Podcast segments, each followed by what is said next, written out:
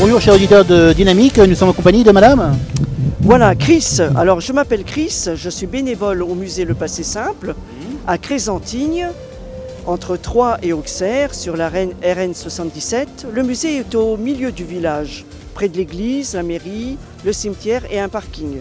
Alors pourquoi le passé simple? Alors, le Passé Simple, ce sont trois personnes, deux collectionneurs d'objets qui trouvaient ces objets dans des trous à ordures et qui les ont ramassés pendant une trentaine d'années en allant travailler à vélo. L'un habitait Crésantigne et l'autre habitait Frénois-le-Château. Malheureusement, le, ce monsieur est décédé. Euh, donc, ils, trouvaient des objets. Euh, certains, ils les connaissaient, d'autres pas du tout.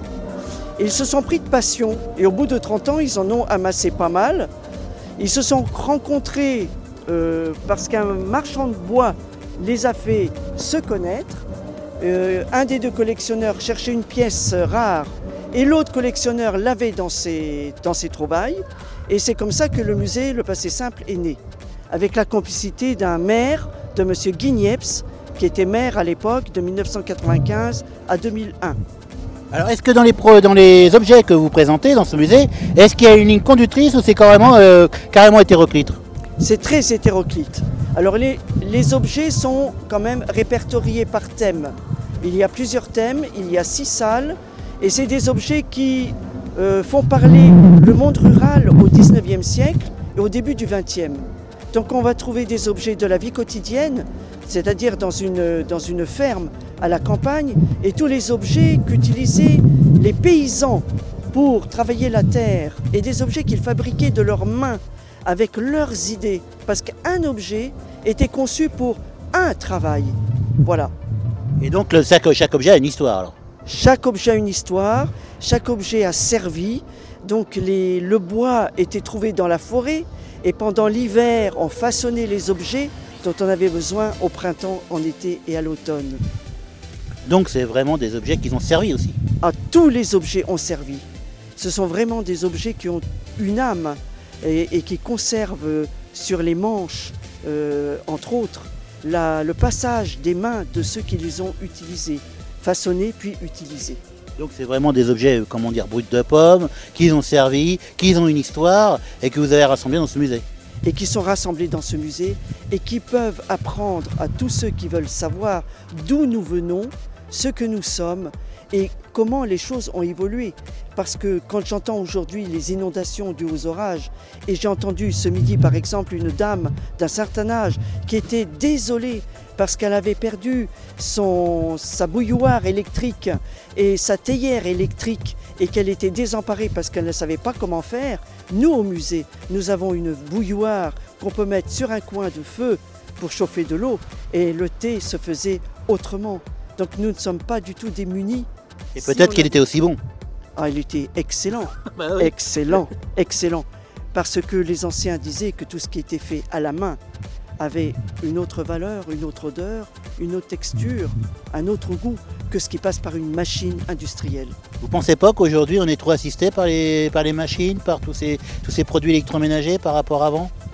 Moi, je pense que le souci, c'est vrai que ça fa- facilite la vie. C'est vrai qu'il travaillait très très dur et qu'avoir un mécanisme qui soulage euh, l'huile de coude euh, d'autrefois, c'est bien. Mais euh, la difficulté, c'est de ne pas en devenir dépendant. Et je crains qu'aujourd'hui, de plus en plus de personnes deviennent dépendantes des outillages, que ce soit dans les métiers des travaux des champs ou que ce soit tout simplement à la maison. On dépend du, micro-ondes, on dépend de tous ces objets-là. Et que le jour où il y a un- une grosse catastrophe, et on a de plus en plus maintenant, on est complètement désemparé et démuni. Et un savoir-faire qui est perdu aussi.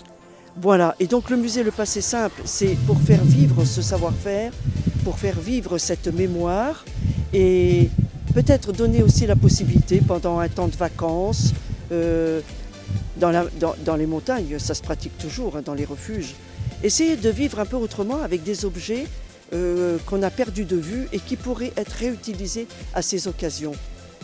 Alors pour aller voir votre musée, c'est où ça se trouve où Comment, comment peut-on avoir les renseignements Alors, il y a un numéro de téléphone, le 03 25 73 48 64.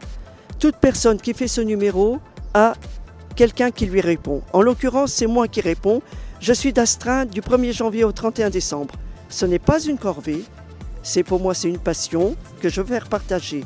Donc en faisant ce numéro, je vous réponds et nous convenons d'un rendez-vous à une visite qui peut durer une heure, qui peut durer quatre heures, qui peut durer la journée. C'est le visiteur qui décide.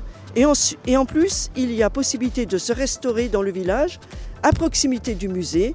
C'est la table d'antan qui vient d'être reprise par deux jeunes euh, qui en font vraiment un lieu de convivialité extraordinaire. Voilà. Donc nous invitons les auditeurs à venir vous voir. Exactement. Bah, merci beaucoup. Merci à vous. Merci tout plein.